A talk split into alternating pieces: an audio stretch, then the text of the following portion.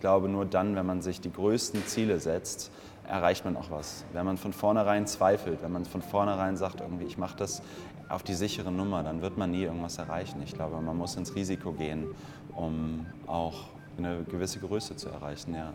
Dieses Interview mit Lennart vom Heat bedeutet mir sehr viel, weil das Heat zum einen für mich ein Restaurant ist, in dem Nachhaltigkeit, Wertschätzung für Lebensmittel und Kreativität wohnen. Und zum anderen, weil ich Lennarts Lebensphilosophie einfach sensationell finde. Seine Worte klingen immer noch nach und ich bin immer noch zutiefst inspiriert von unserem Dreh, von unserem Interview und davon, wie Lennart das Leben in die Hand nimmt. Wir haben darüber gesprochen, was es bedeutet, mutig zu sein, seine Angst in die Augen zu sehen und mit ihr umgehen zu lernen. Über diesen einen Moment, der alles verändert. Darüber, sich selber zu verwirklichen und Großes zu erreichen. Und wenn ihr sehen möchtet, wie es im Heat aussieht, dann guckt euch doch einfach das dazugehörige Video an. Das Besondere an dieser Folge ist nämlich, dass es sie auch als Video gibt. Ihr seht es auf meinem Blog lynnmckenzie.com, auf Instagram TV und auf meiner Facebook-Seite Lynn McKenzie. Und jetzt wünsche ich euch viel Spaß mit dem Gespräch von Lennart Wendt und mir. Ich bin echt so voller Glück und voller Freude, dass du Bock hast, mir von dir zu erzählen und mir von diesen Moment zu erzählen, der dich dazu bewogen hat, diesen wunderschönen Laden aufzumachen und dein Leben so zu gestalten, wie du es getan hast. Und ähm, erst einmal herzlichen Glückwunsch noch. Der Laden ist noch so jung. Drei Monate, ja. Drei Monate. Ganz herzlichen der Dank. Ist so, so, so, so schön geworden. ja, ich bin sehr, sehr glücklich. Ist halt wie mein Wohnzimmer hier. Ja, ich würde ja auch sofort einziehen. naja, irgendwie muss mich, ich muss mich ja wohlfühlen. Insofern habe ich mir natürlich selber auch einen Laden gestaltet, in dem ich, wenn ich viel Zeit verbringe, mich am allerwohlsten fühle. Also das kam, ist tatsächlich alles meiner Intuition heraus entsprungen, das einfach so zu machen, wie es ist. Da steckt nicht viel Kalkül oder auch gar nicht so viel Gedanken hinter, wie man eventuell vermuten mag, sondern tatsächlich einfach ja, das pure Gefühl. Oh, wie schön. Und man merkt das so, wenn man hier reinkommt. Und es war schon damals so Mehl. Ja. Ähm, vor drei Jahren war das, glaube ich, dass ich ähm, dich besucht habe im Mehl und da auch schon in deinem alten Laden einen ja. Bericht über dich gemacht habe. Ich, ich habe die Uhr schon entdeckt, die hing damals auch schon da, ne? Ja, vom Papi. So, mhm. die früher im Dammtorbahnhof. Die hat mein Vater mal in seiner Cocktailbar erstanden, weil er einen Gast hatte, der nicht zahlen konnte und der im Besitz dieser Uhr war. Und mein Vater gesagt hat, komm, ich verzichte auf die 800 Mark, die du auf dem Deckel hast, dafür gibst du mir die Bahnhofsuhr. Und so ist er, er, mein Vater, in den Besitz der Uhr gekommen, die dann jahrelang bei ihm im Keller stand und ich immer scharf drauf war. Und als wir dann das Mehl gegründet haben oder ich das Mehl gegründet habe, war irgendwie klar, dass die Uhr dahin gehört und genauso klar war, dass die Uhr auch immer im nächsten Laden wieder hängen wird. Insofern, ja. Oh, wow, wie schön. Erzieher. Und das ist die, also, also der Überlieferung zufolge ist es die erste halbmechanische Uhr der Welt, die 1900, schieß mich tot, 10 äh, am Dammtorbahnhof hängen, ja. Das ist so geil. Ja. Du kommst aus einer Gastronomiefamilie, ne? Richtig, Dein Vater ja. hatte eine Cocktailbar. Ja, in den 80er Jahren, 1982, als ich geboren wurde, hat er das Miguel eröffnet. Ähm, seinerzeit die erste Bar in Hamburg, die erste klassische Cocktailbar, mhm. die ähm, mit einem Bericht des Stern über den aufkommenden Trend der American Bars oder der, der, der Cocktail Bars zu der Zeit ähm, dann quasi so auch seinen Durchschlag oder ihren durchschlagenden Erfolg gefunden hat. Ähm, da ging dann zehn Jahre lang die Tür nicht mehr zu und da sind dann so Ikonen wie Westernhagen und Otto damals ein- und ausgegangen. Das muss eine ganz gute Zeit gewesen sein. Oh, ich habe das dann bewusst mitbekommen mit den ersten Kindergeburtstagen, die ich da verbracht habe. Wir konnten da gerade so über den Tresen gucken und hatten unsere riesen Gläser mit Strohhalm und ähm, Ananas und tausend Schirmen drumherum ähm, dann äh, getrunken und das waren, sind so meine ersten Erinnerungen an den Laden von meinem Vater und ich dann, bin dann natürlich reingewachsen. Aber meine ganze Familie, also ich habe ähm, Familie österreichischen Ursprungs und ähm, in Wien, die haben seit drei Generationen ein riesengroßes Gasthaus und auch das ist natürlich pure Kindheit für mich. Insofern war es, glaube ich, tatsächlich etwas vorbestimmt, dass äh, mein Weg auch in die Gastronomie führt. Ja. Wie schön, ich stelle mir das gerade vor, wie ihr ganzen kleinen Kids an diesem Tresen sitzt und ja. da so in so einer, in so einer Cocktailbar groß zu werden. Das ist ja. aber auch ganz nice. Ja, ne? absolut, ja. Geil. Gab es denn für dich, wo du doch aus einer Gastronomiefamilie kommst, diesen Moment, wo dir einfach ganz, ganz klar war, dass du einen bestimmten Weg gehen musst oder dass du in diese Richtung gehen musst? Ach, es gab viele Momente. Also es glaube, es ist eine Aneinanderreihung von Momenten, die einen dahin bringt, wo man irgendwie ist. Und es gab viele ja, ausschlaggebende Punkte, an denen ich gemerkt habe, so hey, das Leben, was du vor oder was ich vorgeführt habe, ist nicht das, oder, oder sagen wir mal anders, es sind Energien, die mich irgendwie dahin gezogen haben. Und da gab es einige Momente, äh, die dazu geführt haben, dass wir jetzt hier heute sitzen. Ähm, Was war der, der stärkste, der intensivste, der dir als allererstes einfällt? Der intensivste Moment war im Grunde genommen der, als ich in Amsterdam während meines Studiums noch ähm, eine Pizzeria entdeckt habe. Und da Portare Via, ganz kleiner süßer Laden an der Gracht gelegen, der von 17 bis 22 Uhr auf hat und eine Riesentraube von Menschen schon vorher darauf gewartet hat, ähm, dass die ihre Pforten aufmachen. Und ich habe mir das angeguckt und habe eine Pizza gegessen und war sofort verliebt. Und mir war irgendwie klar, dass wenn ich keine Lust mehr auf Werbung habe, was schon damals der Fall war, aber wenn es mal so schlimm in Anführungsstrichen wird, dass ich es nicht mehr aushalte, dass ich dann Pizzabäcker werde. Und passiert ist das Ganze dann Jahre später. Also ich habe das nie aus den Augen verloren. Ich habe das immer im Kopf behalten passiert ist das dann tatsächlich Jahre später, als ich hier in Hamburg bei einer kleinen Pizzeria Slim Jims vorbeigelaufen bin, was auch wieder einer dieser Zufälle war. Also wie ich gesagt habe, es war eine Aneinanderreihung von ganz vielen Energien. Ähm, ich habe mich zu der Zeit habe ich in der Bernsteinbar gekellnert oder an der Bar gestanden und gearbeitet und ich habe mich eines Abends nur dazu entschieden, mal einen anderen Weg zu nehmen als den, den ich üblicherweise nehme. Einfach auch nur, weil es ja, ich dachte mal, es einfach zu langweilig ist, immer den gleichen, den gleichen Weg zur Arbeit zu fahren. Und bin dadurch dann dort am neuen Pferdemarkt vorbeigelaufen und stand auf einmal, auf einmal plötzlich stand, war diese Pizzeria vor mir. Und dann bin ich reingegangen und habe mich beschwert darüber, dass die genau das machen, was ich im Grunde genommen vorhatte, weil das ziemlich das war, was ich damals auch in Amsterdam gesehen habe. Ein kleiner Laden mit einem Tresen und dahinter ein Pizzaofen. Und ähm, hatte dann den Besitzer vor der Nase, der direkt mir das Nudelholz in die Hand gedrückt hat und gesagt hat, ja, mach doch dann, dann roll doch deine erste Pizza. Und so ist es dann auch passiert, so ist es geschehen. Ich habe dann meine erste Pizza gerollt und war auch von der ersten Sekunde an infiziert. Und dann hat das noch ein paar Monate gedauert. Ich war dann im Urlaub, lange, lange im Urlaub gefahren. Ich hatte damals als, ähm, als Muster, Musterwerber hatte ich so einen alten Mustang, so wie sich das gehört, und ähm, bin dann mit sechs Wochen im Urlaub gewesen, also ganz lange, und habe damals ein Buch gelesen von Kalle Larsen, das Manifest der Anti-Werbung. Und die letzte Seite habe ich gelesen, da war ich in Hannover auf der Tankstelle und wenn man so einen Mustang hat, dann tankt man lange. Und habe, glaube ich, die letzten zwei Seiten gelesen, während ich mein Auto betankt habe. Und während ich das Buch zugeklappt habe, war der Moment, dass ich einfach wusste, dass ich am nächsten Tag kündigen werde nach einem sechswöchigen Urlaub. Und ja, bin dann am nächsten Tag in die Agentur gegangen zu meinem damaligen Boss und der sagte, hey Lennart, schön, dass du wieder da bist. Und ich nur gesagt habe, ja, und ich bin jetzt auch wieder weg. Und dann nur in fragende Augen geguckt habe. Und ja, ich bin einfach gegangen. Ich habe einfach gekündigt und gesagt, ich gehe jetzt und ich komme nie wieder. Und ähm, das war, glaube ich, das Beste, was ich, ja, eine der besten Sachen, die ich in meinem Leben mitgemacht habe. Und war wie befreit, als ich aus diesem Agenturalltag ja, raus war und konnte mich dann darauf konzentrieren. Und im Grunde genommen wollte ich dann einen ähnlich kleinen Laden machen wie das, was ich ähm, dort erlebt habe oder was ich sowohl in Amsterdam gesehen habe als auch bei Slim Jims erlebt habe. Und bin dann auf die Suche gegangen nach einem Laden. Und ja, dann ist es das Mehl geworden. Natürlich fünf Nummern größer, als ich das geplant habe, aber auch das war wieder ein Zufall. Das äh, Schicksal wollte mich dort genau dorthin haben. Und es hat auch erst mal zwei Jahre gedauert, bevor ich in diese, in diese viel zu großen Schuhe hineingewachsen bin. Aber ich glaube, auch das ist gut so gewesen, weil ich glaube, nur dann, wenn man sich Ziele setzt oder Aufgaben zur Brust nimmt, die im Grunde genommen viel zu groß sind für einen selbst, ähm, hat man den Raum, dort reinzuwachsen. Und das ähm, habe ich gemacht. Wenn ich eine kleine Pizzeria gegründet hätte, dann wären wir heute wahrscheinlich auch nicht hier. Dann würde ich, hätte ich kleinere Pizzabrötchen gebacken. Und insofern bin ich ganz froh, dass es das Mehl geworden ist. Ja. Wie geht dir das in solchen Momenten, wo du das Gefühl hattest, okay, diese Fußstapfen sind noch zu groß für mich? Inwieweit spielt Angst eine Rolle? Angst ist ein ständiger Begleiter.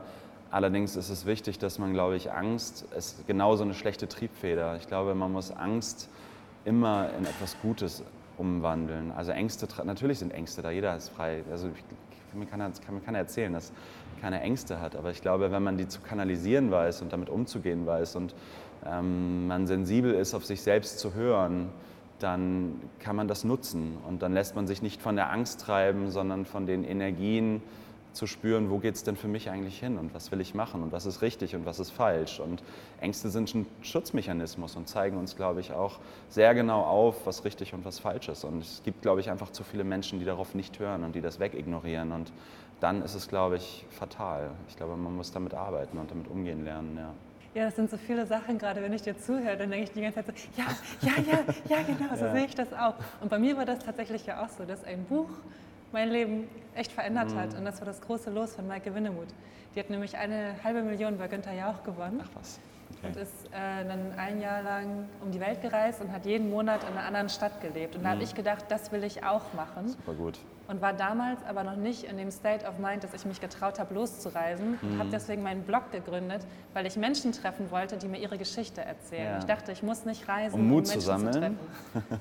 ja, irgendwie kam das dann, dass ich aufgrund dessen dann drei Jahre später wirklich alleine losgefahren bin. Ja. Aber auch da war diese Vorstellung, alleine zu reisen, da hätte ich mir ja. die Hosen gemacht, wenn mir das jemand gesagt hätte, was ich alles machen würde. Ja. Und das finde ich einfach total spannend, diesem Prozess zu vertrauen und zu sagen, okay, es kommt schon alles irgendwie zu seiner Zeit. Ähm, wobei auch das, äh, deswegen frage ich nach der Angst, ich natürlich auch Angst hatte, mich komplett selbstständig wieder zu machen und kein geregeltes Einkommen zu haben. Und dann stelle ich mir vor, okay, wie ist das, wenn du einen gastronomischen Betrieb hast, dann hast du ja nicht nur irgendwie das ganze, die ganze Einrichtung, die du bezahlen musst, sondern Personal, du hast äh, das ganze Equipment von der Kaffeemaschine bis hin zum Pizzaofen. Das sind ja auch wahnsinnige Kosten, die damit verbunden sind. Ne? Das ist ja nochmal ja, eine andere nee, Vor sowas hatte ich tatsächlich noch nie Angst. Also ich hatte noch nie Angst vom Scheitern. Ähm, Geil.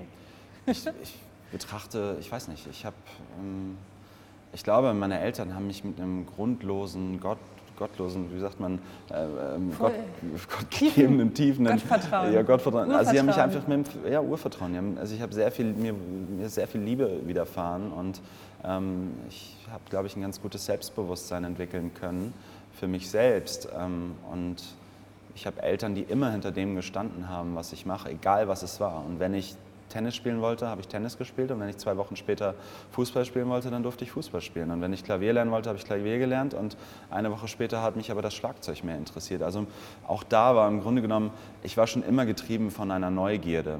Ähm, das kann man jetzt negativ betrachtet als wechselhaft bezeichnen, aber ich glaube, es ist eher so für mich persönlich, irgendwann hat meine Freundin zu mir gesagt, sieh das positiv. Das ist die Kunst, sich immer wieder neu zu erfinden. Und das hat es schon irgendwie in meiner frühesten Kindheit gegeben. Meine Mutter hat immer gesagt, wenn ich nicht alle zwei Wochen mein Zimmer umstellen konnte, dann war irgendwas verkehrt. Und äh, das äh, zeichnet sich so durch meinen Charakter durch. Insofern war ich immer mehr neugierig auf das, was kommt, äh, als die Angst davor, dass irgendetwas nicht werden könnte.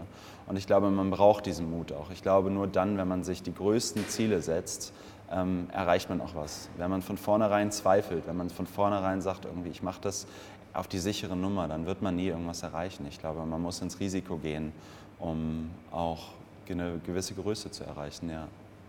Stimmt. Zu mir haben Leute mal gesagt, ich bin sprunghaft. Ja. Und das fand ich auch immer so negativ behaftet, weil ich dachte, nee, ich habe ganz viel Substanz und ich habe viel zu viel Substanz, um mhm. sprunghaft zu sein. Mhm. Aber ich justiere gerne nach.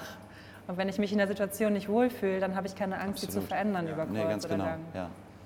Auch das Mehl habe ich, glaube ich, eher, ich weiß gar nicht, ich, ich, bin so zufällig irgendwie aufs Mehl gekommen und hatte sofort diesen, diesen Vibe und ich wusste sofort, okay, hier möchte ich, hier möchte ich einen Bericht drüber machen. Ja, ich erinnere mich gut an unseren Nachmittag auf der Terrasse, ja. Ja, das war das schön. Noch, das war echt schön, ja. Was ist passiert, dass das Mehl zum Heat wurde oder dass das Heat gegründet worden ist? Magst du da ein bisschen von erzählen?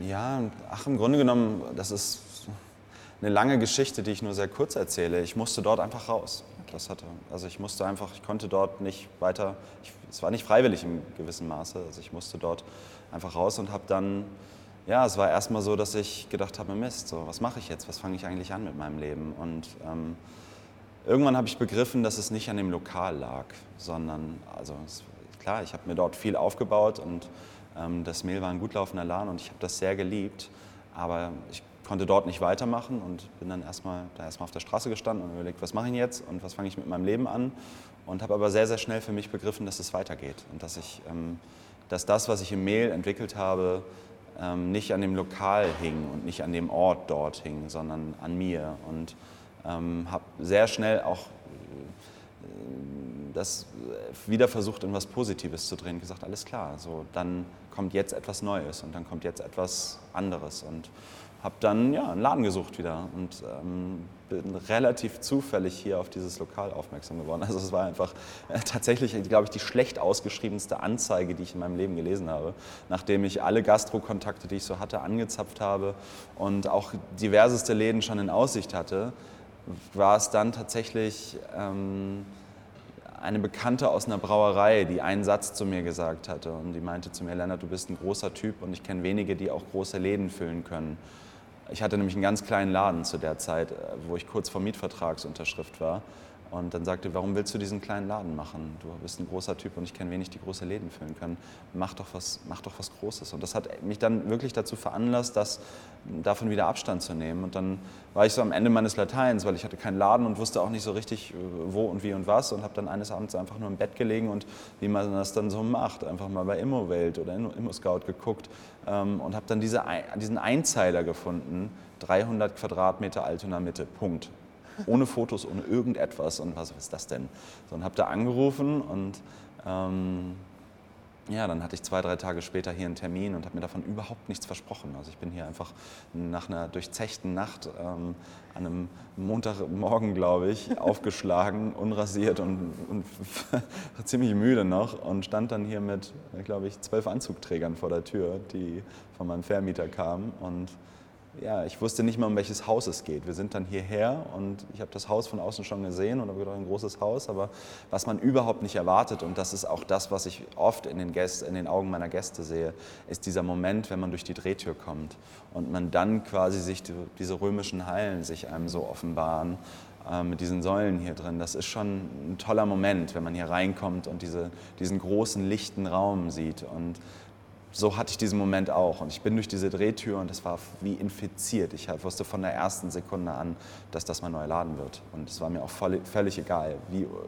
wer hier schon wie. Also ich, ich, wusste das einfach, das muss es werden. Und es gab jemanden, der hier schon, ich glaube, die hatten schon Interessenten, aber ich habe mich dann echt ins Zeug gehängt und zugesehen, dass ich. Ähm, mich bewerbe darauf, habe einen Businessplan geschrieben, habe meinem Vermieter den geschickt und äh, habe viel mit denen gesprochen und hatte das wieder das große Glück, oder wie auch immer man das bezeichnen mag, dass es eine Person gab, die so davon begeistert war, von mir begeistert war, von meiner Idee begeistert war, die sich auf Seiten meines Vermieters echt ins Zeug gehängt hat, dass der Individualist, also ich, hier den Zuschlag bekommt. Und ähm, ja, deswegen bin ich hier. Und dann ging das alles, dann war das ein Selbstgänger und dann war das gut. Ich habe einen Mietvertrag unterschrieben und dann hat es noch eine ganze Weile gedauert.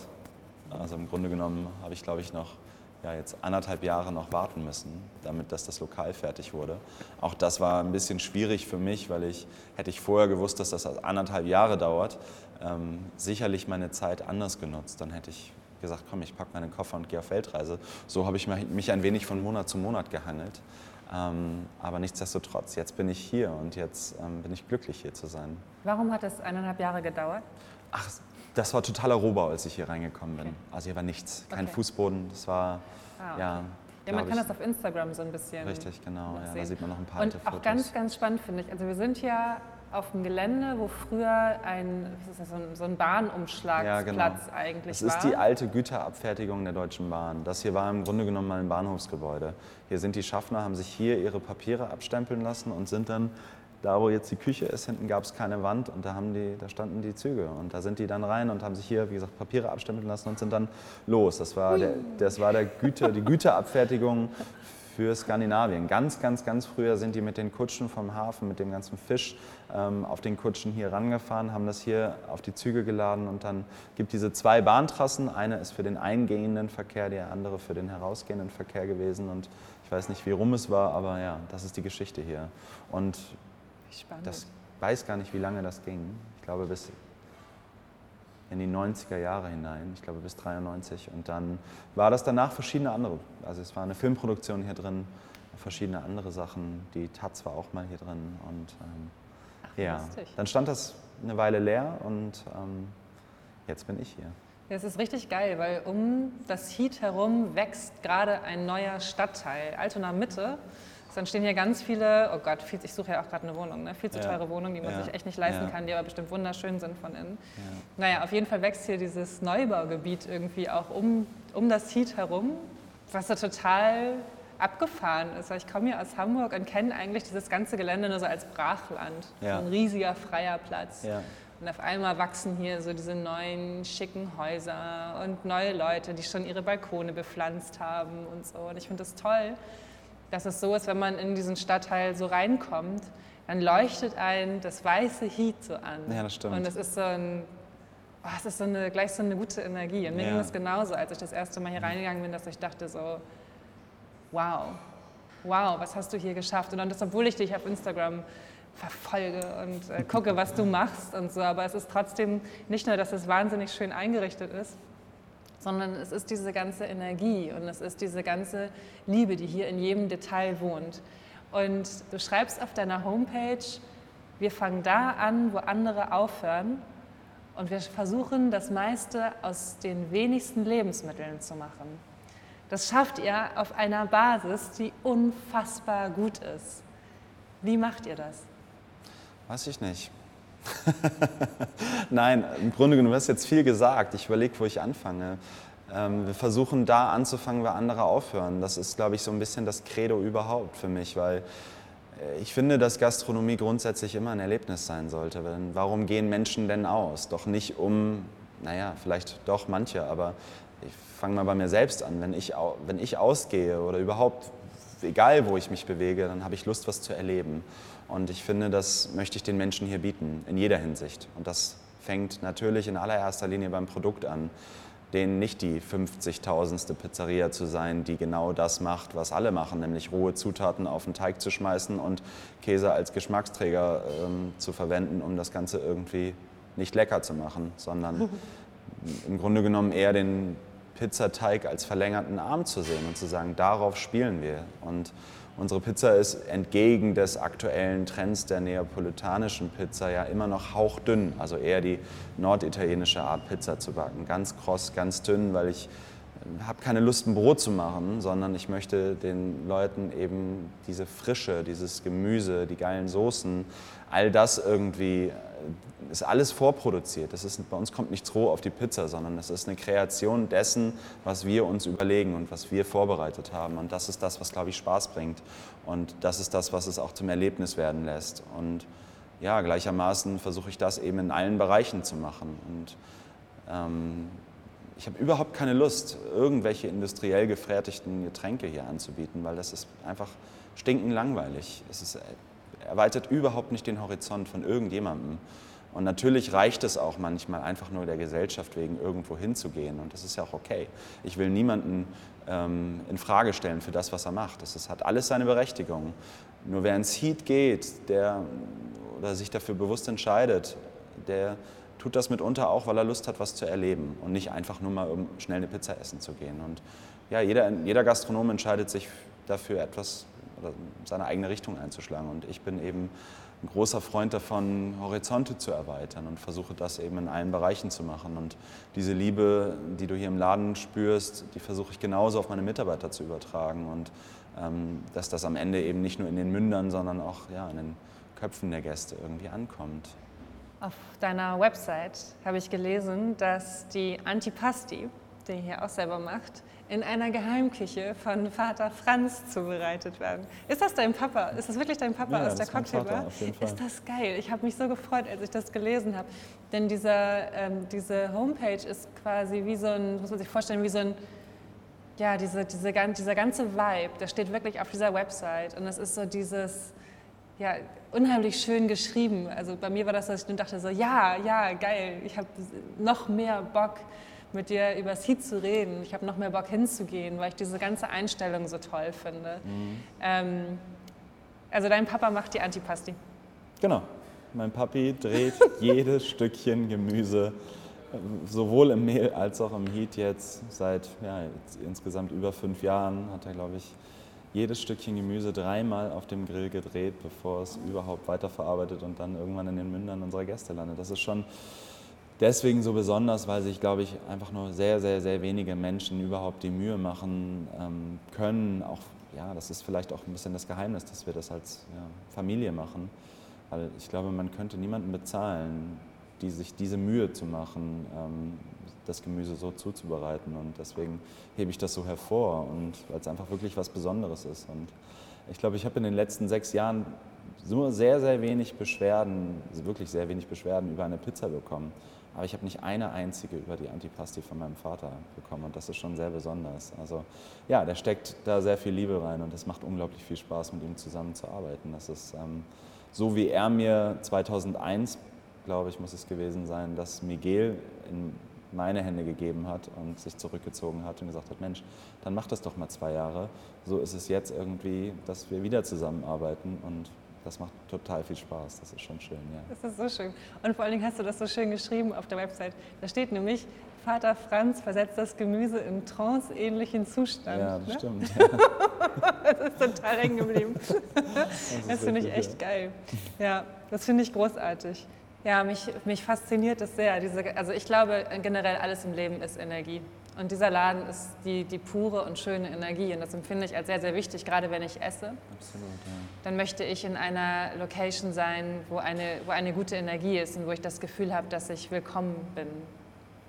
Ja, das hast du hier echt gut hingekriegt. Danke, ja.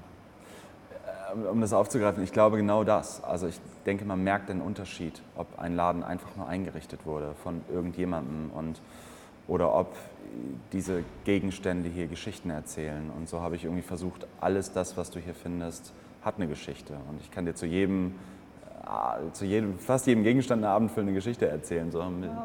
meine Freundin und ich die Teppiche, die Bernie Teppiche in, in, Marokko, in Rabat verhandelt und äh, über drei Tage lang auf dem Zug. Und ich habe sie dann mitgebracht. Also wir sind äh, zehn Tage durch Marokko gereist und hatten das ganze Auto voller Gegenstände, die ich dann irgendwie noch nach Deutschland kriegen musste. Und ähm, der Riesenkaktus, der da hinten steht, stand bei meinem Vater die letzten zehn Jahre im Wohnzimmer und stößt jetzt dort oder ist dort gerade an die Decke gestoßen und hat jetzt hier seinen neuen Platz gefunden. Und ich glaube, dass genau das, diese Energie, äh, die ich hier in den Laden gesteckt habe und in jeden einzelnen Gegenstand, die steckt in den Sachen drin und die strahlt ab. Und das ist das, was Gäste, auch wenn sie es oder wenn Menschen verlernt haben, das vielleicht bewusst wahrzunehmen, ähm, auf jeden Fall spürbar ist und ähm, dann einen gewissen Unterschied macht. Und das, ähm, ja, ist, glaube ich, wichtig. Oh, ist das schön. Ich finde auch die Geschichte zur Uhr ist schon so großartig. Ja, stimmt. Ähm, und dann ein ganz besonderer Punkt ist, dass du alle Lieferanten persönlich kennst. Ich versuche das zumindest. Wir sind, entwickeln uns da ganz stark in die Richtung. Also auch das ist fließend und organisch und nicht von der ersten Sekunde an so gewesen. Wir haben, ich bin ständig auf der Suche nach Lieferanten oder nach Bauern aus der Region, nach Menschen, die ich kennenlerne. Aber nicht auf der Suche im Sinne von, ich schmeiße meine Internetsuchmaschine an, sondern auf der Suche nach den Begegnungen, Menschen kennenzulernen, die mir diese Türen öffnen. Und wann auch immer jemand kommt, bei dem ich merke, hey, da ist gerade was, was fürs Heat und für mich eben interessant ist, dann ja, ebnet sich dieser Weg. Und so haben wir jetzt schon ein kleines Netzwerk an Menschen um uns herum geschaffen, die, äh, mit denen wir zusammenarbeiten und die einfach genauso hinter dem stehen, ähm, wie wir das auch tun. Und es ist schön, weil sich das dann auch eben einfach fließend organisch entwickelt und nicht von der ersten Sekunde einfach nur alles durchgeplant wurde und nach dem Schema F, wir machen das jetzt, weil es gerade angesagt ist, sondern weil es einfach ehrlich ist und sich entwickelt. Und das äh, ja, bereitet mir große Freude, weil ich einfach gespannt bin, wo wir in den nächsten Jahren hinkommen und wie weit wir das auf die Spitze treiben können.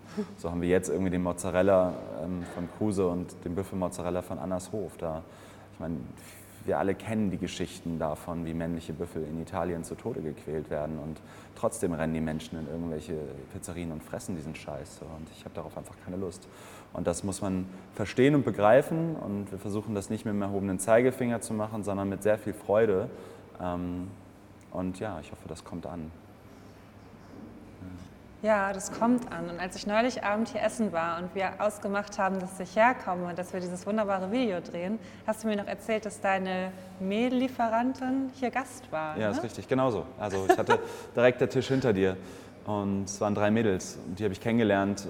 Eine von denen kannte ich schon und die stellten sich dann gegenseitig vor und dann kam raus, dass sie beim Gut Rosenkranz arbeitet. Und so die hatte ich ohnehin schon auf dem Zettel. Aber ja, genau in dem Moment war die Energie da zu sagen, jetzt bist du hier und jetzt äh, interessiere ich mich dafür, mit dir ins Gespräch zu kommen. Und jetzt habe ich das Mehl von denen. Und ich bin so froh, dass ich unbehandeltes Mehl habe, weil Glyphosat einfach ein Riesenthema ist und weil ja, Menschen gerne die Augen davor verschließen. Man schmeckt, es dem, man schmeckt es der Pizza ja auch unterm Strich nicht an, ob sie belastet ist oder nicht. Aber für mich macht das einen gehörigen Unterschied. Ähm, und ich kaufe den Sack Mehl für 40 Euro, nicht für 10. Und trotzdem ist es mir das einfach wert. Ähm, egal, ob man es dem Produkt das ansieht, ob man es schmeckt oder nicht schmeckt, ist einfach völlig egal. Aber so diese Energie und dieses Gutsein und hinter dem stehen, was man macht, ist einfach oberstes Gebot. Es ist einfach so wichtig, dass wir gemeinsam irgendwie anfangen, Dinge zu verändern und ähm, Dinge anders anzupacken, als, ja, das, als man das vielleicht gewohnt ist. Ja, hast du Bock, eine Pizza mit mir zu machen? Ja, selbstverständlich, klar, Großartig. auf jeden Fall, jederzeit. Cool. Lass, lass uns in die Küche. Ich bin immer so beseelt von diesem Gespräch. Wenn es euch genauso geht, dann besucht doch einfach mal das Heat in Hamburg-Altona in der Hardcourt-Straße. Es ist so ein wunderschöner Laden. Wenn ihr schon mal gucken wollt, wie es dort aussieht, dann klickt einfach mal auf meine Instagram-Seite. Auf Instagram TV seht ihr das ganze Video zu dem Podcast. Ebenfalls auf meiner Facebook-Seite und auf meinem Blog. Ansonsten freue ich mich natürlich, wenn ihr diese Folge teilt und mir erzählt, wo ihr sie gehört habt. Und jetzt wünsche ich euch einen ganz wunderbaren Morgen, Tag, Abend, Nacht, wann immer ihr das hört.